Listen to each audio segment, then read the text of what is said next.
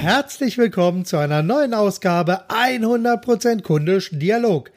Mein Fokus liegt auf 100% kundisch an allen relevanten Schnittstellen zwischen Unternehmen und Kunden. Denn letztlich geht es immer darum, dass Kunden auf allen Kanälen zu vermitteln, dass man sie mehr liebt als die eigenen Produkte, Lösungen und Leistungen. Und da gibt es wie immer eine ganze Menge Schnittstellen und durch meine Netzwerktätigkeiten, Podcasts, Vorträge, Publikationen und meine anderen Tätigkeiten komme ich immer wieder in Kontakt mit vielen spannenden Menschen. Und heute habe ich wieder einen tollen Gespräch Gesprächspartner, nämlich Stefanie Borgert, Autorin des Buches Unkompliziert, das Arbeitsbuch für komplexes Denken und Handeln in agilen Unternehmen. Und da bin ich natürlich sehr gespannt. Also das Thema Agilität, das hatten wir ja schon einige Male, aber heute eben mit dem Fokus auf unkompliziert, was finde ich immer besonders spannend. Denn ja, komplexes Denken hat natürlich auch immer ein bisschen was mit 100% kundisch zu tun. Denn denn 100% kundisch ist am Ende natürlich auch ein sehr komplexer Prozess, der an sehr vielen unterschiedlichen Schnittstellen passiert. Eine, die ich mit meinen Dienstleistungen bediene, das sind ja eben die verkaufsstarken Werbetexte und Content Marketing, aber die Schnittstellen finden sich auch an anderen Punkten im Unternehmen wieder. Und wie gesagt, da kann einfaches plötzlich sehr kompliziert werden und mit den richtigen Strategien, Abläufen, Abläufen und Prozessen ist es vielleicht auch möglich, kompliziertes wieder unkompliziert zu machen. Und deshalb freue ich mich sehr auf das Gespräch mit Stefanie Borgert. Stefanie, bist du da? Ich bin da, Marc. Vielen Dank für die Einladung. Wunderbar. Stefanie, Agilität ist ja, wie gesagt, schon ein Thema, was ja schon ähm, einige Male auch in meinem Podcast aus unterschiedlichen Perspektiven heraus aufgetaucht ist. Trotzdem oder was heißt trotzdem? Zu Beginn bitte ich dich jetzt einfach mal, dass du dich selber ganz kurz vorstellst und einfach mal sagst, wer du bist, was du machst und was andere Menschen davon haben, dass es dich gibt. Gerne. Ich bin hm, ein konstruktiver Störenfried ähm, und als solcher versuche ich, ähm, meine Kunden in der, in der Beratung durch Vorträge, durch Coachings dabei zu unterstützen, die komplexe Welt handhabbar zu bekommen und für sich selber gute Wege ähm, in dieser super dynamischen, vernetzten, turbulenten Arbeitswelt äh, und Lebenswelt zu gestalten. Und konkret bedeutet das eben, gerade in Organisationen beschäftige ich mich damit, was ist eigentlich zeitgemäße Führung und zeitgemäßes Management und ich versuche aus den verschiedensten Disziplinen gute, passende Lösungsideen zu finden, die miteinander zu verbinden, sie zu übertragen und dann eben auch auszuprobieren, was funktioniert gut ähm, in dieser Arbeitswelt. Und was sind vielleicht auch Haltungen, Sichtweisen, Denkweisen, die aus der Zeit gefallen sind. Ja, ja, ja, wunderbar. Das, das ist genau die Richtung, die ich mir so ein bisschen erhofft habe. Kannst du vielleicht ganz kurz einmal beschreiben, was so dein Hintergrund ist und was du vielleicht früher gemacht hast und wie du jetzt zu dem gekommen bist, was du gerade aktuell machst? Ja, also das, das, das ist eine, äh, to make a long story short, ähm, ich, mein äh, beruflicher Hintergrund ist, ich bin Ingenieurinformatikerin und ähm, bin nach der Uni den klassischen Weg gegangen. Ich bin als Beraterin in die IT eingestiegen. Das waren noch so die, die Zeiten, ähm, die waren aus deiner Perspektive wahrscheinlich eher unkundisch, ähm, weil man in der IT eigentlich von alleine Geld verdient hat. Also wir haben neben dem, ich übertreibe jetzt ein bisschen, wir haben neben dem Faxgerät gesessen und darauf gewartet, dass es Aus, Aufträge ausspuckt. Ähm, das waren tolle Zeiten, aber sie waren kurz ähm, und irgendwann vorbei. Und das, was mich damals schon viel mehr interessiert hat als die Nullen und die Einsen, war das, was in den Projekten, in den Organisationen, in der Zusammenarbeit eigentlich passiert. Und die Muster, in denen, nach denen wir Menschen auch als Gruppen so ticken und auch die Muster, die nicht zu, zum Erfolg führen oder auch Probleme nicht lösen und die Frage danach, welche Muster könnten es denn sein? So, und das hat mich immer so nebenbei beschäftigt. Ich habe aber erstmal eine ordentliche Karriere gemacht. Ich habe äh, also ziemlich schnell und ziemlich steil ähm, auch Führungsverantwortung übernommen. Ich habe international gearbeitet, ähm, für britisch-indische Unternehmen, am Ende für ein, ähm, für ein amerikanisches äh, Unternehmen und immer sehr beratungsintensiven ähm, Verkauf und sehr viel Consulting gemacht. Und dann bin ich gefeuert worden. Dann habe ich einen Kampf gekämpft, den ich nicht gewinnen konnte. Und ähm, ich habe das, ich erzähle das, oder ich habe das ganz viele Jahre nicht erzählt, weil ich auch immer dachte, das ist eigentlich gar nicht so wichtig. Für meine persönliche Entwicklung ist es das natürlich, ähm, weil mich im Prinzip das System, in dem ich agiert habe, es hat mich ausgespuckt. Und ähm, ich war draußen von heute auf morgen, äh, war ich raus aus ganz vielen Spielen und aus, aus dem System ähm, und habe mich dann eben gefragt, was treibt mich eigentlich wirklich um? Und äh, bei der Beantwortung der Frage war klar, ich möchte eigentlich dazu beitragen, die Arbeitswelt ein bisschen leichter zu machen. Ähm, oder dafür zu sorgen, dass die Menschen, die Führungskräfte, die Manager, die Geschäftsführer, die Projektleiter, ähm, dass sie es leichter haben, in dieser Welt zu agieren. Ja, für mich begann eben so ein bisschen die, die Suche danach, auch so viele Fragen aus der Ver Vergangenheit für mich zu beantworten. Und ich bin auf die Systemtheorien gestoßen. Und da hat sich für mich ganz viel nachträglich aufgelöst. Und das war so der Anfang äh, für mich, mich mit Komplexität und mit Resilienz, das sind ja so meine beiden Herzensthemen, ähm, zu beschäftigen. Und da habe ich mich reingewühlt und ähm, bin immer noch zutiefst davon überzeugt, dass da drin ganz viele passende, gute Werkzeuge, Sicht und Denkweisen stecken. Ja, Absolut. Also ich, ich finde das wirklich äh, interessant, dass du wirklich so diesen Knackpunkt und diesen Wendepunkt in deinem Leben auch an einem ganz konkreten Ereignis ja festmachen kannst und dass du da zum Glück nicht einfach gesagt hast, okay, ich gebe jetzt auf, äh, mach jetzt was ganz anderes, sondern du hast dich da ja offensichtlich ja daran, ja, bist daran gewachsen an dieser Herausforderung. Ist das richtig? Ja, wahrscheinlich, wahrscheinlich kann man das so betrachten. Das habe ich ehrlich gesagt, die Frage habe ich mir noch nie gestellt, ob ich daran gewachsen, ja doch, am Ende bin ich daran gewachsen. Ja, natürlich. Auf also, jeden Fall, also. Ich bin daran nicht verzweifelt und mhm. ich bin sogar relativ schnell, ähm, in den, in den Lösungsmodus gekommen. Also ich meine, gefeuert werden, wenn man wirklich erfolgreich ist und auch ja. glaubt, man, man ist gut in seinem Job und man hat im Griff und es ist alles gut. Ja. Das tut schon echt weh. Natürlich, ähm, das ist also eine echte Herausforderung. Äh, ja. Das ist eine Herausforderung. Ähm, nichtsdestotrotz ist der, der Ego-Teil hat eine Weile gelitten, aber mein, ich, ich bin, denke ich mal, selber eben auch durchaus ein sehr resilienter Mensch ähm, der, der relativ schnell auch in, den, in die Frage umschaltet, so, was mache ich denn jetzt? Was kann ich denn jetzt eigentlich tun? Was, jetzt finde ich mal raus, was ich eigentlich will. Ja, ja, den ja. Weg bin ich dann gegangen.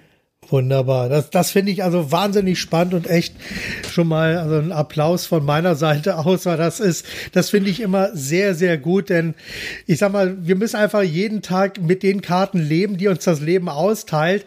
Aber wenn man dann solche Praxisdinger erfährt, wo man sagt, verdammt nochmal, das, da ist also was richtig schief gelaufen und das, so etwas kann einen Menschen wirklich ziemlich aus der Bahn werfen und äh, von daher ist das also wirklich ein toller, toller Einstieg. Hat sich daraus ähm, in dir auch so, so ein, entweder so ein Aha-Moment oder ein Wut im Bauch-Faktor ergeben? Mm, also Wut hatte ich, erst Wut hatte ich jede Menge im Bauch. Ähm, gar keine Frage, wenn ich heute darauf zurückblicke, auch gerade so aus der Komplexitäts- und Resilienzbrille, dann sehe ich viel mehr, welche meiner Entscheidungen dazu geführt haben. Also ich sehe auch viel mehr meinen eigenen Anteil daran. Das ist mir ja nicht passiert, sondern ich war ja aktiv beteiligt. Und ich habe ja selber Weichen gestellt und ich habe den Weg mitgestaltet, dass es am Ende auch, ähm, sagen wir mal, zum eigentlich zum Worst Case kam, ähm, dass ich auf die typisch amerikanische Art und Weise gefeuert wurde. Ähm, und und das, das sind dann, das sind eher die Aha-Effekte, die ich daraus ziehe, dass ich ganz klar sehen kann, das, die Basis dafür waren meine eigenen Entscheidungen, die ich mhm. getroffen habe. Okay. Okay, gut. Äh, jetzt kommen wir mal so ein bisschen zu dem, was du heute machst. Äh, Kannst du, weil ich habe ja dein Buch hier vor mir zu liegen, das hat mir so dankenswerterweise der Gabal Verlag ja schon vor einiger Zeit mhm. mal zur Verfügung gestellt. Und da sind natürlich auch schöne viele kleine Bildchen drin. Kannst du vielleicht mit mhm. einem Bild das beschreiben, was du aktuell machst? Oder die Wirkung von dessen, was du machst, ist, glaube ich, vielleicht besser. Mit einem Bild aus dem Buch am besten? Ja, also jetzt Wortbild, dass du das vielleicht ja, einfach mal so idealerweise beschreibst, was du machst und wie jetzt die Wirkung dessen ist, was du machst. Ja. Okay, dann gehe ich, also dann gehe ich, gehe ich natürlich jetzt gerade mal weg von so Überschriften wie Rednerin, Beratung, dup, dup, dup, sondern zu dem, was ich konkret auch mit meinen Kunden oder auch auf der Bühne äh, versuche zu transportieren. Das, das Bild, das es am besten trifft, ist das Bild des Bergwerks also des Förderturms mit dem Bergwerk drunter, das sich in dem Buch findet und das ja die, die Ebenen des komplexen Denkens beschreibt. Und das ist das, was ich auch als konstruktiver Störenfried tue. Das heißt, wenn, also, wenn ein Kunde mit einem Problem oder mit einer Idee kommt, was umgesetzt werden soll, ähm, dann ist das ja oftmals erstmal so auf der Symptomebene. Also wir haben das Symptom eines Problems und das wollen wir jetzt beheben. Und dann hinterfrage ich zuerst mal, was ist denn eigentlich das Problem dahinter? Wenn es ähm, Einzelprobleme sind, okay, dann kann man gucken, was macht man für Sofortmaßnahmen, wie repariert man das. Meistens handelt es sich aber nicht um Einzelereignisse, sondern um Muster, das heißt Probleme, die immer wiederkehren oder die sich einfach nicht lösen lassen, scheinbar. So, und dann müssen wir eine Ebene tiefer gucken. Dann müssen wir nach Mustern in einer Organisation, also im Denken, im Verhalten, in der Kommunikation gucken und dann rausfinden, was in unserer Zusammenarbeit, was an unseren Strukturen, den formalen und den informellen, sorgt für diese Muster. Und ganz oft liegen die Lösungen auf der Strukturebene und auf der Ebene noch eine Etage tiefer, nämlich auf der der mentalen Modelle. Also was sind die Glaubenssätze, was sind die Vorurteile, Stereotype, mit denen wir so agieren und die dann dafür sorgen, dass wir die entsprechenden Strukturen schaffen, die die Muster produzieren und die wir dann gut oder schlecht finden in dem Moment, wo sie sich über Einzelereignisse bei uns zeigen. Das heißt, ich, ähm, ich, ich arbeite wirklich mit einer sehr ähm, systemtheoretischen Ausrichtung mit meinen Kunden daran, an die echten Ursachen zu gehen und an die echten Hebel für Veränderung und für, ja, nennen wir es Transformation, Transition, was auch immer zu gehen. Hm. Wo siehst du denn bei deutschen Unternehmen, die du also jetzt, sagen wir so, die letzten Jahre über äh, unter deinen Fittichen hattest, was siehst du da so als den größten Handlungsbedarf oder was konntest du da als identifizieren, wo der größte Handlungsbedarf verborgen liegt? Das ist eine, das ist eine große Frage. Ähm, ich, also, aber trotzdem gibt es natürlich so ein paar Evergreens, ja. Ähm, und zwei möchte ich mal rauspicken. Ein Evergreen ist das Menschenbild. Okay. Ähm, ich, also ich mache jetzt mal so ein bisschen schwarz-weiß. Ne? Wenn ich in unserem Gespräch alles durchdifferenziere, dann kommen wir ja, dann kommen wir nie zum Ende. Der Zeit nicht hin. genau. Deswegen ist klar. Jetzt mal ein bisschen schwarz-weiß. Also ganz viele Organisationen, gerade die Tradierten, haben ein Menschenbild, das nicht besonders förderlich ist und das ja. auch noch eher so aus der Idee stammt, Menschen sind die Zahnrädchen in einer großen Maschine und die sollen gefälligst funktionieren. Ja. Und Menschen brauchen extrinsische Motivation in Form von Möhre vor der Nase, also irgendwelchen Incentivierungen. Ansonsten haben die ja alle keine Lust. Und ja, außerdem ja, haben die auch alle keine Lust auf Veränderung. so, Sowieso wenn das nicht, meine Überzeugung ist, ja, der Punkt, das führt ja zu was. Wenn das echt meine Überzeugung ja. ist und am besten noch die weitestgehend in der gesamten Organisation vorherrscht, ja, wie ja. behandle ich denn dann meine, meine Mitarbeitenden? Dann ist klar, was, da, was daraus was entsteht. Ja, das, das, das gefällt mir und, sehr gut das kennst du wahrscheinlich auch. Ich, ich kenne das, aus einer anderen, genau, ich kenne das aus einer anderen äh, Warte heraus, nämlich äh, ich habe vor vielen, vielen Jahren äh, und für ein Unternehmen ein paar Sachen gemacht und ich habe mich immer gefragt, warum funktionieren bestimmte Sachen dort nicht so genau, bis ich dann in der Kantine mal saß und nebenbei so ein paar Gespräche gehört habe von den Mitarbeitern und das waren Mitarbeiter aus dem Vertrieb und die haben durch die Bank weg Kunden als Beute bezeichnet.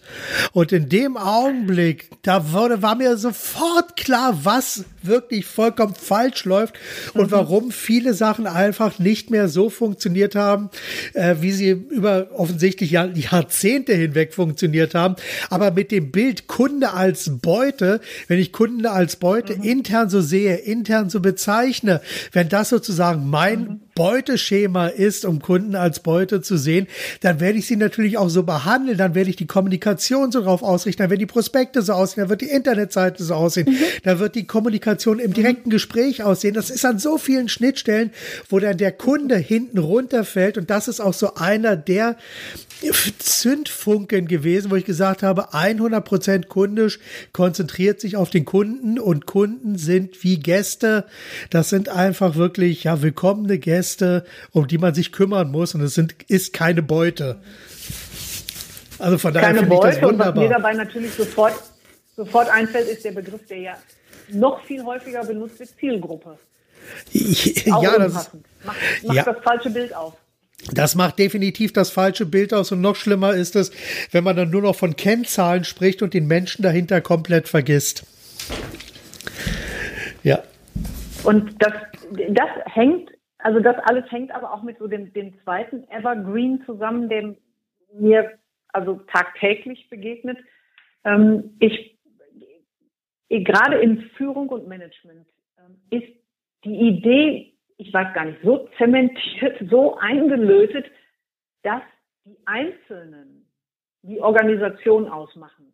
Dass wir also die Einzelnen, wir müssen sie heilen und wir müssen sie weiterentwickeln und wir müssen sie motivieren und wir müssen sie persönlichkeitsgerecht ansprechen und dann funktionieren alle Einzelnen und wenn die, wenn das so ist, dann funktioniert auch das große Ganze. Das heißt, der Blick ist immer auf den Individuen. Das ist natürlich extrem nicht systemisch und äh, für, für mein Dafürhalten auch überhaupt nicht zielführend. Also eine Organisation als ein System zu verstehen, ähm, macht ganz andere Möglichkeiten auf, also auch der Einflussnahme.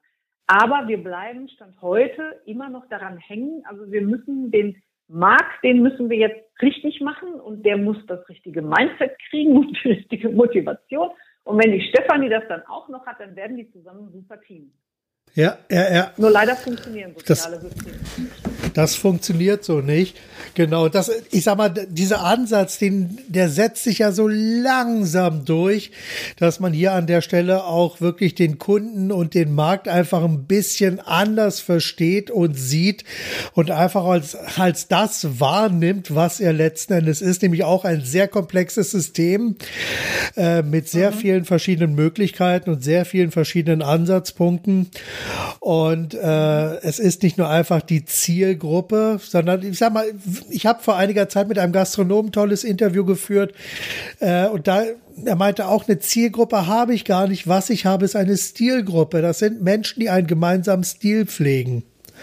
Und das kann der mhm. Bauer in den Gummistiefeln oder der Millionenunternehmer aus Berlin sein. Aber alle haben einen gemeinsamen Stil, den sie in Form von einem sehr, sehr guten Essen bei ihm auf dem Teller wiederfinden. Und das Ergebnis ist ein sehr erfolgreiches Restaurant in der Nähe von Berlin. Ja. Ja. Und die Kundenorientierung, also ich, ähm, ganz zu Anfang ähm, hatten wir auch schon den Begriff Agilität. Ja. Ist ja im Prinzip das, was auch dahinter steht und wo nach Lippenbekenntnis zumindest ja auch fast ja. jedes Unternehmen heute sagt, wir wollen jetzt endlich mal kundenorientiert werden. Mhm. Und ähm, auch da, um so die, auf die Redewendung zurückzukommen, begegnet mir auch immer noch Unternehmen, die sagen, ja, bei uns steht der Kunde im Mittelpunkt und damit auch mitten im Weg. ähm, und das, was dann daraus folgt, ist, dass, dass auch ganz oft Kundenorientierung nur dazu führt, dass man weiterhin mit seinen eigenen Vorstellungen, Prozessen, Zwecken ja. beschäftigt, aber sich nicht wirklich gnadenlos auf den Kunden ausrichtet. Und äh, ja. daran krankt eben an viel, in vielen Unternehmen auch die Umsetzung von Agilität. Ja, okay. Wirklich also, sehr, sehr. Dann wird es verstanden spannend, ja. als wir machen unsere Prozesse schneller oder leichter. Ja. ja. Oder im schlimmsten Fall, es wird verstanden als eine Methode, die dafür sorgt, dass die Mitarbeiter eigenverantwortlicher arbeiten. Dann ist es ja. völlig ad ja, ja, dann, dann wird das Ganze konterkariert und funktioniert dann überhaupt nicht mehr. Okay, gut, das äh, kann ich so absolut, äh, absolut, das sehe ich also genauso. Und sag mal, welche, hast du vielleicht so zwei, drei konkrete Ratschläge, die du den Unternehmern unter unseren Podcast-Hörern mal so mit auf den Weg geben kannst, wie man äh, jetzt dieses ja, das alles, was du gerade beschrieben hast, so vielleicht etwas einfacher auflösen kann. Ich weiß, es ist jetzt eine steile These, eine steile Herausforderung, aber gibt es da so die ersten zwei, drei Schritte, die ersten zwei, drei Empfehlungen, die du da geben kannst? Ich, ich, ich versuche es mal. Ähm, ähm, es, sind, es sind letztendlich alles Haltungen und Sichtweisen. Also ich ich muss schon an meine, wie gucke ich auf die Welt und wie gucke ich auf Kunden, auf Mitarbeiter, auf Kollegen, auf sonstiges gehen. Und ähm, ich finde eine sehr hilfreiche, ein hilfreicher Gedanke oder eine hilfreiche Grundeinstellung ist, ich kann Menschen nicht vorherbestimmen oder vorhersagen. Menschen, Zusammenarbeit, Kunden, der Markt ist immer ein Paket mit Überraschungen. Und ich kann noch so viel Kennzahlen erheben, Planungen machen. Alles, was ich tue, ist ein Ausprobieren und gucken, ob das, was ich da interveniere, zu einer Resonanz führt. Also es ist von, ich nenne, ich umschreibe oder ich, wenn ich das in so eine Phrase packe, diese Haltung, ist das für mich irgendwas ist immer. Ähm, das habe ich auch mal in einem meiner Bücher als Widmungsspruch vorne drin gehabt. Und für mich ist das eine, eine Lebenshaltung. Also alles, was ich angehe, an, also unternehmerisch, beruflich in der Zusammenarbeit, äh, tue ich mit der Haltung, irgendwas ist immer. Irgendwer wird was tun, was ich jetzt gerade nicht so gut finde. Irgendwas wird passieren, womit ich nicht gerechnet habe. Irgendwas wird sich verändern, was ich am liebsten konstant hätte. Ähm, und da mit einer Haltung ranzugehen, das quasi zu erwarten, also das auch annehmen zu können, bringt unglaublich viel Entspannung. Das, ja, ich sag mal, das erleben wir ja im Grunde am jeden Tag. Äh, plötzlich liegt die Tochter krank im Bett oder, oder man fährt mit dem Auto über eine gesperrte Fläche und wird dann mal eben rechts rausgewunken. Irgendwas ist immer, nennt sich Leben. Genau, genau, das Restrisiko Leben. Ja, aber das macht ja die ganze Sache auch spannend und da ist natürlich auch wieder die Frage, wie sehe ich das einfach? Sehe ich das wirklich als, stör, äh, als störende Einflüsse oder ist es vielleicht auch etwas, was ich als spannende Herausforderung sehen kann? Also ich denke, dass hier auch der innere Monolog, den ich also jetzt zu den Themen äh, führen konnte, äh, also jetzt gerade mit dem, wo ich das gesagt habe, dass man mal eben von der Polizei rausgewogen wird, ist mir vorgestern passiert. Äh, und komischerweise, ich habe mhm. mich nicht geärgert, weil ich habe gesehen, ja, ich habe den Bus überholt, ja, da war die Sperrfläche und dummerweise habe ich die Polizei natürlich erst viel zu spät gesehen. Äh, von daher musste ich mich nicht großartig ärgern, weil es war meine Entscheidung, den Bus zu überholen. Aber was ich natürlich total mhm. spannend war, war so für mich die Erfahrung, wollen wir mal gucken, wie die Polizisten hier in Hannover sind. Und die waren total nett. Das war total klasse gewesen. Mhm. Ich konnte gleich meine Strafe mit EC-Karte bezahlen, auch mal eine neue Erfahrung, weil ich habe noch nie so viele äh, Tickets direkt vor Ort bekommen. Von daher neue Erfahrung gemacht, wieder was dazu gelernt und von daher konnte ich dem Ganzen dann doch noch etwas Positives abgewinnen. Kann ich gut nachvollziehen. Ja, okay. Es, es gibt noch so einen zweiten Punkt, ähm, den ich ganz wichtig finde und der, der heißt eigentlich Denken.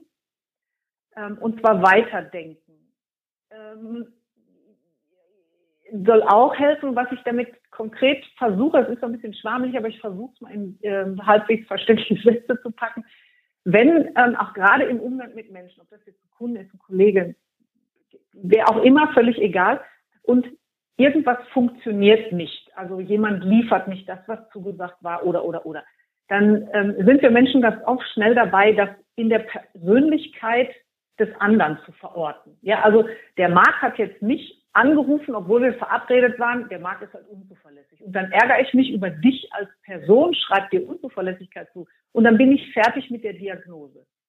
So, das ist vielleicht im Einzelfall auch nicht schlimm, aber auf, in der Zusammenarbeit auf Dauer in Organisationen, im Umgang mit Kunden, macht es ja Sinn, mal dahinter zu gucken, also auch auf die Wechselwirkungen zu gucken Also um jetzt mal in dem Bild zu bleiben, ne? du lebst ja nicht isoliert auf dieser Welt, um mich zu einem bestimmten Zeitpunkt X anzurufen. Also du hast noch mehr ähm, äh, Dinge, die dich ja auch irgendwie beeinflussen und steuern und triggern und ähm, dann eben mal drauf zu gucken, was, was könnte dich denn abhalten, deine unsere Verabredung einzuhalten. Also wenn das jetzt mehrfach vorkommt, wie gesagt, bei einmal ist das nicht der Punkt, aber drauf zu gucken, was sind die Wechselwirkungen, in denen wir uns bewegen, statt sofort so eine Kausalität aufzumachen und den Menschen irgendwas zuzuschreiben und dann nicht mehr weiter zu forschen, gibt es vielleicht da irgendwie ein echtes Problem hinter mit einer tieferen Ursache, das sich aber sicher nicht dadurch beheben lässt, dass ich dich für unzuverlässig erkläre.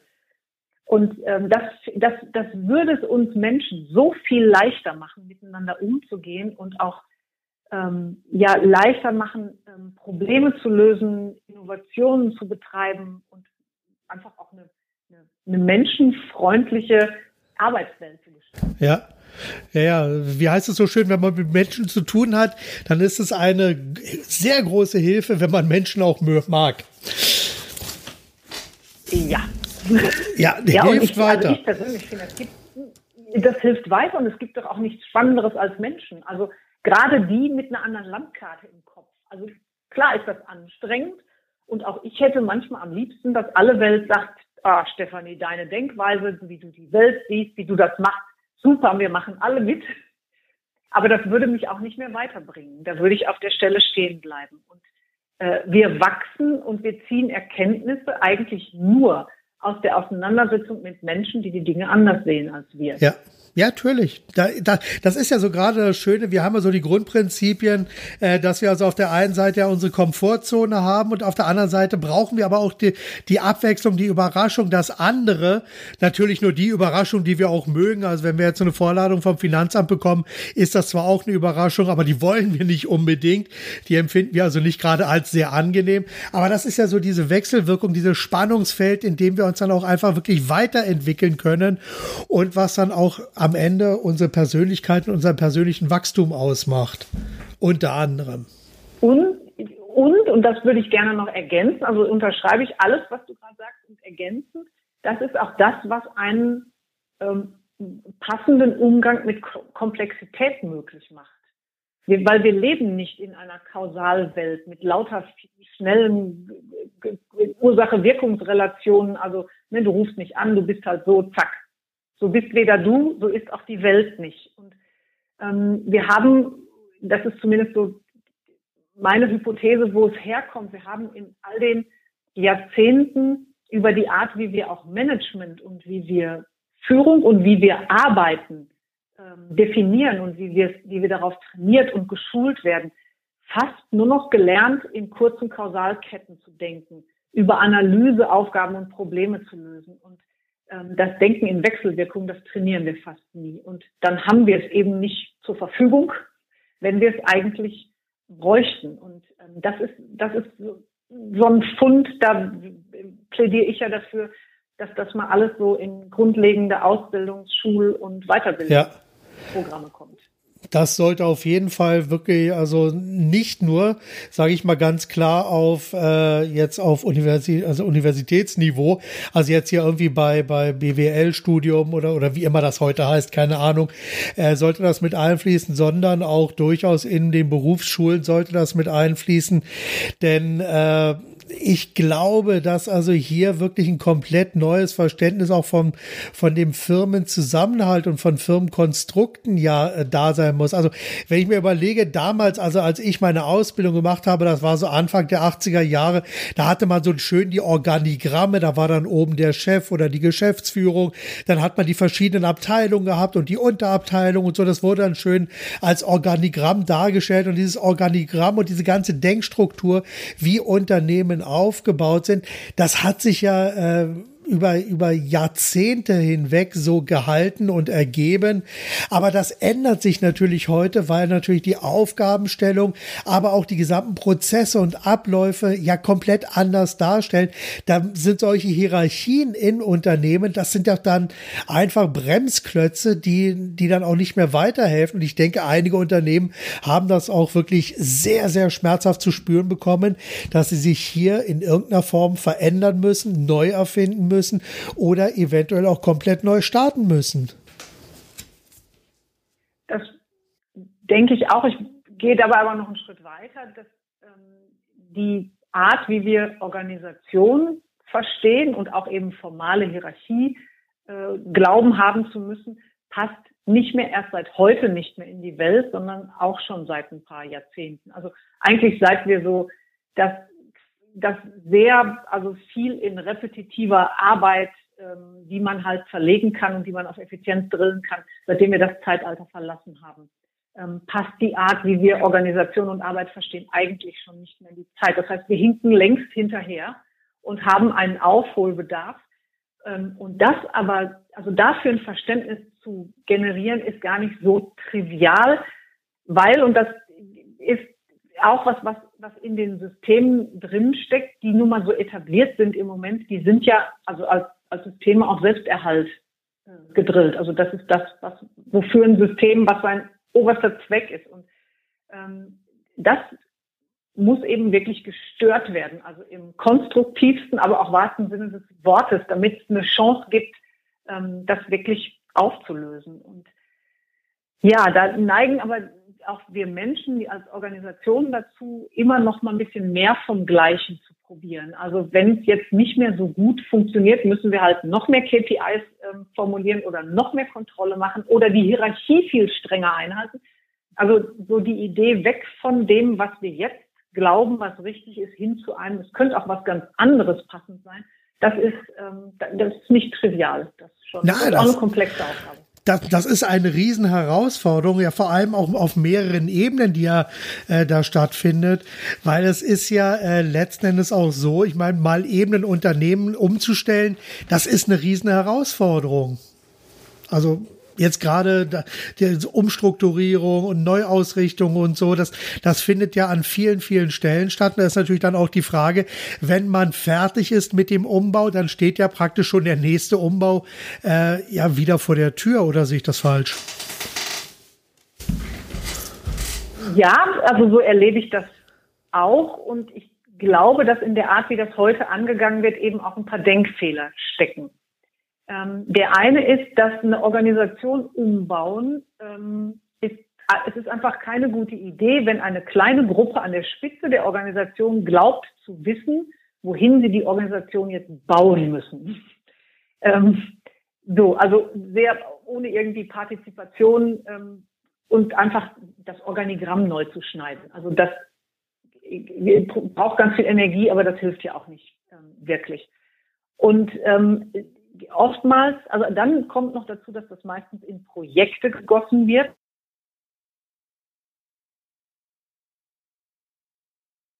...2030 oder weiß der Henker was, ähm, dann wird ein Projekt daraus gemacht und Veränderung ist kein Projekt, sondern Veränderung findet immer statt. Und auch eine Transformation von irgendwohin zu agil ist eine, ein Prozess und kein Projekt. Und dann folgen wir auch noch dieser Idee von typischem Change Management. Also wir gehen auf einen langen, schwierigen Weg. Äh, Klammer auf, dann habe ich, ich, Stefanie, als Individuum schon keine Lust mehr mitzugehen, wenn mir einer sagt, da kommt jetzt ein langer, schwerer Weg und wir müssen durchs Tal der Tränen und du wirst widerständig werden. Deswegen fragen wir uns jetzt alle, wie wir dich motivieren können und mitnehmen, ins Boot holen oder ähnliche Begriffe.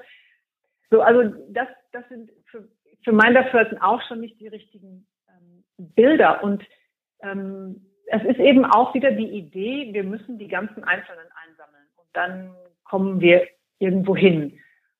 Und, und dann ist es eben oft so, dass eine kleine Gruppe sagt, wir schneiden jetzt die Organisation neu.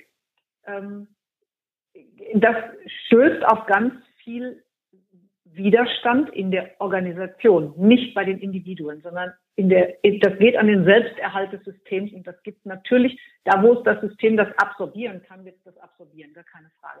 So, und das dauert alles ewig und drei Tage und deshalb kommen die an der Spitze auf die Idee, wir brauchen schon längst wieder ein neues Bild. Und dann wiederholt sich das.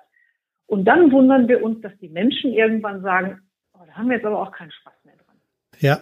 Sag mal, wo, wo es, es sind einfach ganz viele Denkfehler. Genau.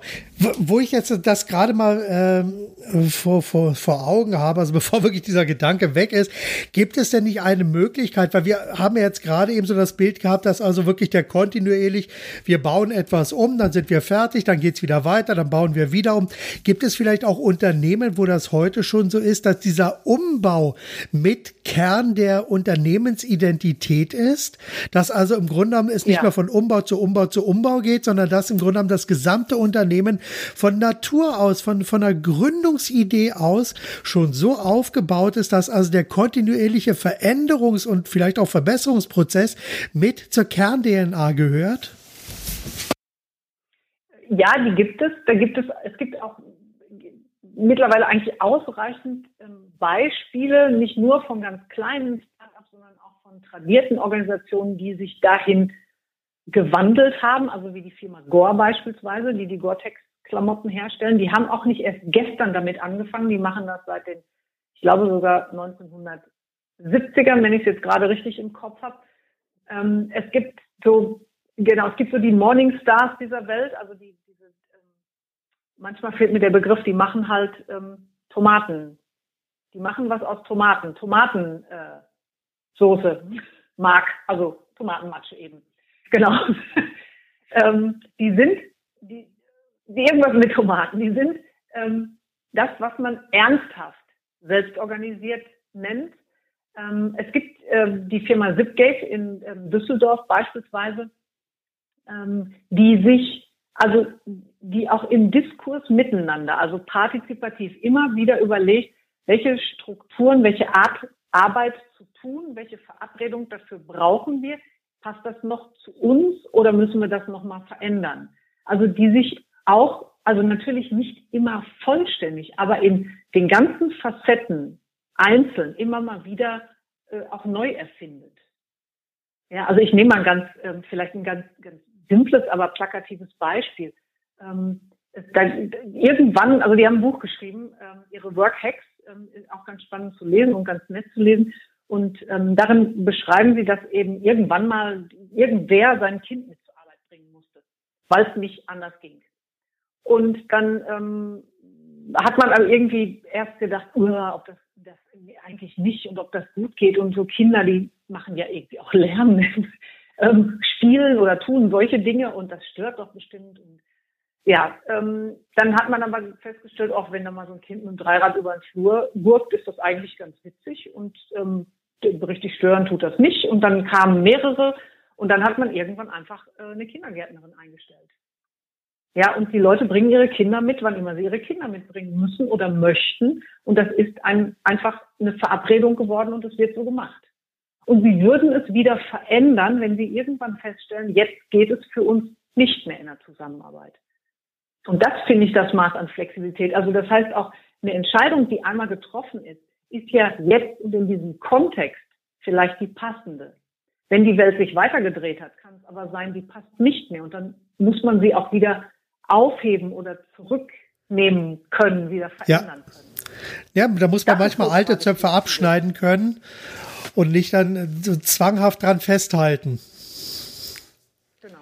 Ja, ich sage, das ist ja eine Sache, die äh, erleben wir, also bei Apple erleben wir das ja immer mal wieder, wobei ich das also sehr, sehr spannend finde, also wie sich dieses Unternehmen, es hat ja in den letzten 20 Jahren wirklich eine sensationelle Reise hingelegt, aber wie geht's da in den nächsten 20 Jahren weiter? Ich meine, da hat sich ja nun einiges verändert, sie haben eine Position erreicht, in der es natürlich auch um Systemerhalt geht.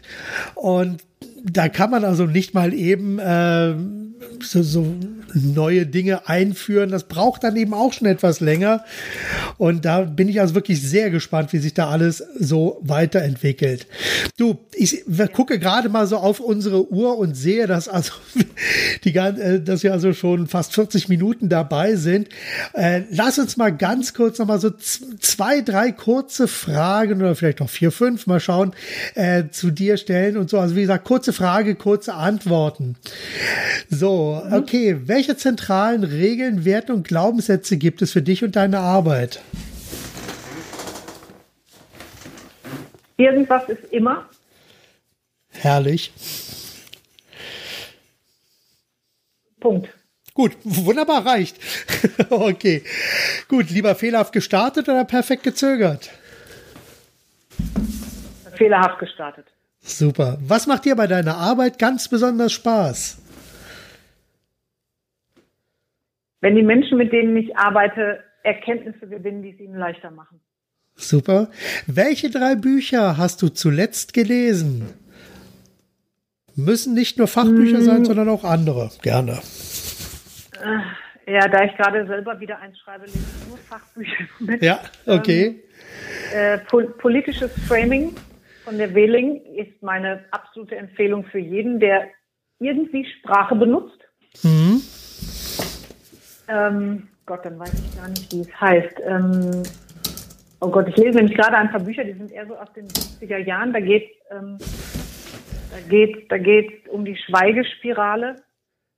Aha. Bei den Fragen nach den Büchern fange ich echt an zu stammeln. Da geht es eben um ähm, also soziologische Betrachtungen. Was passiert, wenn man als Menge zu bestimmten Dingen nicht Stellung bezieht. Ja. Wozu führt das eigentlich? Ist auch eher auf die Politik. Ja. Ähm, und ich habe einen neuen Lieblingssoziologen, ähm, das ist der Heinz Bude und dessen Buch Gesellschaft der Angst habe ich gerade gelesen. Ja, genau. Wunderbar. Gesellschaft der Angst schreibe ich mir mal auf. Wunderbar. Okay, hast du ein Lieblingszitat? Entweder ein eigenes oder ein Zitat von jemand anderem. Hm, also ich habe mehrere, aber ähm, der Bas Holling, ähm, einer auch meiner Denkväter, wenn es so um Komplexität und Resilienz geht, ähm, dessen Zitat, eins von seinen lautet, der Kernpunkt von Resilienz ist folgender. Das Leben ist voller Überraschungen, sei darauf vorbereitet und begrüße die Veränderung. Ja. Wow, toll. Gefällt mir sehr gut. Wunderbar. Okay, woran mhm. hängt beruflich dein Herz?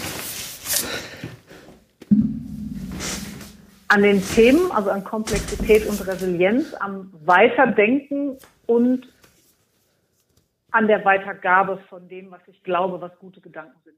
Hm. Okay, was tust du regelmäßig für deine persönliche Weiterbildung? Ich lese unheimlich viel. Ich ähm, diskutiere mit Kollegen unheimlich viel. Ähm, ich besuche immer mal wieder, nicht mehr ganz so viel, ähm, Kongresse, hm. Weiterbildung, Seminare. Okay, gut. Äh, gibt es etwas, was du schon immer mal machen wolltest und was auf deiner persönlichen langen Bank gelandet ist? Ja. Soll ich auch sagen, ja. was? Ja, gerne. Ich möchte einmal in meinem Leben ähm, vierspännig Kutsche fahren. Okay. Also selber fahren. selber fahren. Okay. Ja. Na, einfach mal gucken, ob es so etwas im Angebot von MyDays oder Albert Schweitzer gibt und dann einfach mal machen. Ja, da, da glaube ich, wird es das nicht geben. Also zweispännig ähm, kann ich fahren, das habe ich jahrelang gemacht. Ähm, aber ja. vier Pferde ist also schon echter Wumms. Das, ähm, ja, steht okay. auf meiner Wunderbar. Na, das schauen wir mal. Okay, gut. Äh, wofür bist du besonders dankbar?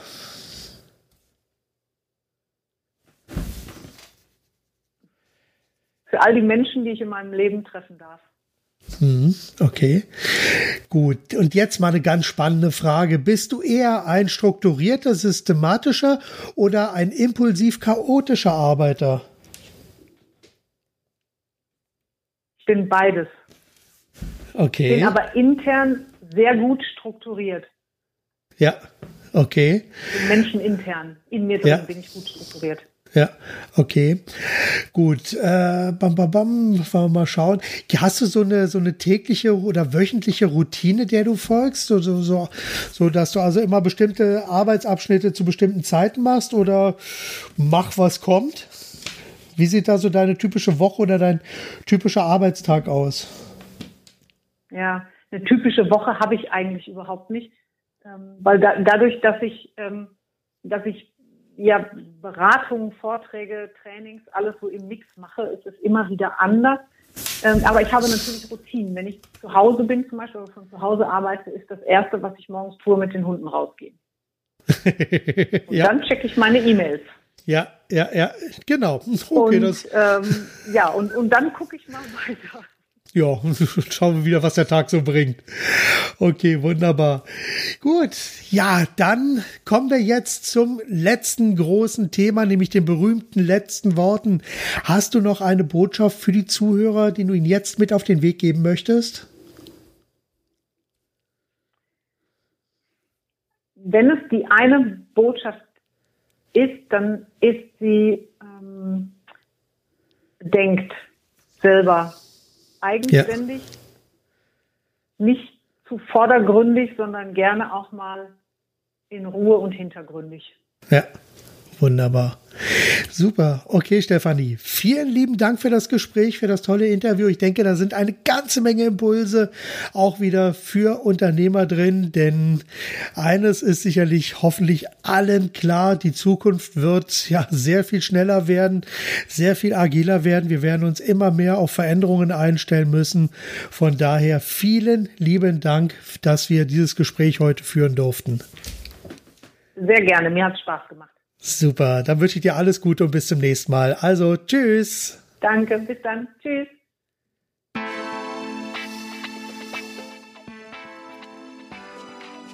Ja, und das war's wieder für heute. Vielen lieben Dank, dass ihr euch die Zeit für diesen Podcast genommen habt und danke auch dafür, dass wir euch ein Stück weit mit Ideen und Inspirationen auf eurem Weg begleiten durften.